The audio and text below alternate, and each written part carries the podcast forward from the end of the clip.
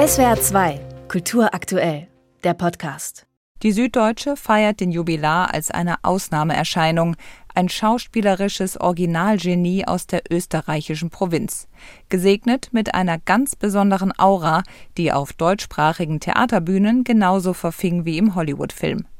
Christine Dössel schreibt, Brandauers scharfe Intelligenz ist Teil seiner auratischen Schauspielkunst. Er durchdringt jedes Stück, macht es durchlässig, zu einem Teil seiner selbst. Seine Intelligenz und Autarkie machten es ihm andererseits umso schwerer, sich auf Projekte mit anderen einzulassen. Wenn es dann aber doch klappte, waren es unvergessliche Theatererlebnisse, erinnert sich Peter von Becker im Tagesspiegel und nennt als Beispiele kongeniale Arbeiten mit Fritz Kortner und später Peter Stein. Beide Regisseure hätten den Schauspieler dazu gebracht, ganz ohne die virtuosen Allüren und den leicht opernhaften Stil zu spielen, den ihm Kritiker gerne vorwerfen. Claudius Seidel beschreibt Brandauers Präsenz in der FAZ so. Brandauers Bedingung war immer die, dass er einerseits mit seinen blauen Augen, seinem sinnlichen Mund und dem Lächeln eine starke Anziehungskraft hatte und hat, und andererseits war, am allgemeinen Schönheitsideal gemessen, sein Gesicht immer ein bisschen zu breit, sein Schädel oben zu kahl, sein ganzer Habitus ein bisschen zu bodenständig, als dass er cool, schweigsam, seiner Attraktivität gewiss mit Robert Redford in Jenseits von Afrika oder Sean Connery im Russlandhaus hätte konkurrieren können. Und vielleicht war das ja immer das Geheimnis seiner Präsenz, dass er mit seinem Aussehen arbeitete und zugleich mit all seinem Können dagegen anspielte.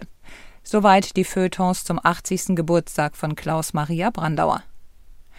Einige Zeitungen befassen sich auch mit dem verschwundenen Mini-U-Boot Titan. Man kann gar nicht anders dieser Tage als mit einem faszinierenden Grusel das Drama verfolgen, heißt es im Tagesspiegel, der auch den Grund zu kennen meint. Die Faszination hat nicht zuletzt damit zu tun, bei aller Tragik, dass diese Männer sich dem freiwillig ausgesetzt haben. Sie haben viel Geld für diese Tauchfahrt zu der versunkenen Titanic ausgegeben, sind selbst der Faszination für den Untergang der Titanic erlegen, der die Menschheit seit über 100 Jahren nun schon bewegt. Demgegenüber stellt der Tagesspiegel das Drama des im Mittelmeer gesunkenen Boots mit 700 Flüchtlingen, das deutlich weniger Anteilnahme auslöste. Dieses Missverhältnis empört viele Nutzer in den sozialen Medien. Sie finden es schwer verständlich, mit welchem Aufwand und Tempo man nach einer Handvoll Männer fahndet, die 250.000 Dollar für den Nervenkitzel einer Wrackerkundung hingeblättert haben – Wenige Tage zuvor geschah vor der griechischen Küste wenig, um hunderte Flüchtlinge vor dem Ertrinken zu retten, die auf der Flucht vor Krieg und Hunger waren. Als besonders verstörend empfinden es viele Twitter-Nutzer, dass mediale Aufmerksamkeit und weltweite Anteilnahme für das eine Schiffsunglück riesig sind, während das andere kaum mehr als eine Meldung und ein Schulterzucken auslöst. Die Süddeutsche kommentiert diese Wahrnehmungslücke so. Die Suche nach dem U-Boot deckt sich mit den Erzählmustern von Abenteuergeschichten und Hollywood-Filmen. Da schwingen Fitzcarraldo, Titanic und das Boot im Subtext mit. Das Unglück vor Südgriechenland verschwindet in den Unrechtsstatistiken. Niemand kann die Wahrnehmungsmuster der Menschen verändern, die sich über Jahrtausende gebildet haben. Auch die Moral kann das nicht.